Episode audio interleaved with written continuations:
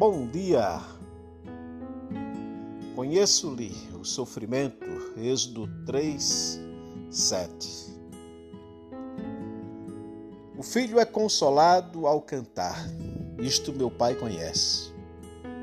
E nós não seremos consolados ao discernirmos que nosso amado amigo e carinhoso esposo da nossa alma conhece tudo que se relaciona conosco? Ele é o médico. E se ele conhece tudo, não há necessidade de o paciente saber tudo. Aquiete-se, coração tolo e agitado, inquiridor, espreitador e duvidoso. O que você não sabe agora, saberá adiante. E enquanto isso, Jesus, o amado médico, conhece sua alma nas adversidades.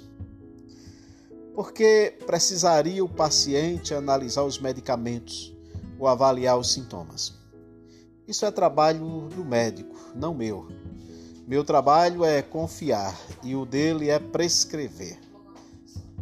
Se ele escrever sua receita com letras ilegíveis que não entendo, não me inquietarei, mas confiarei em sua infalível habilidade de esclarecer tudo no resultado por mais misterioso que seja o andamento.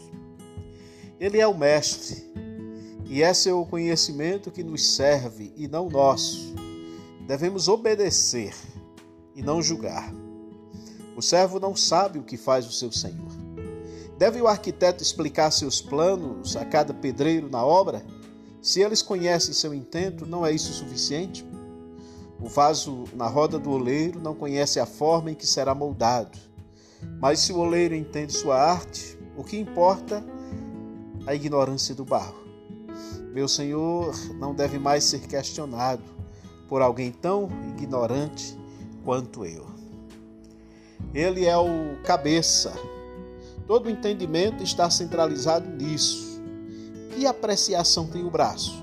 Que compreensão tem o pé?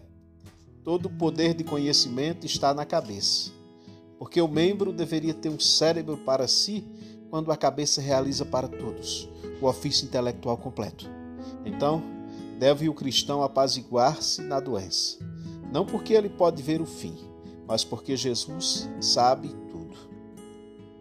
Doce Senhor, sê para sempre olhos, alma e cabeça para nós, e dá-nos contentamento em saber apenas aquilo que tu escolheres revelar. Reflexões diárias com Charles Spurgeon. Um abraço desse seu amigo e pastor Roberto.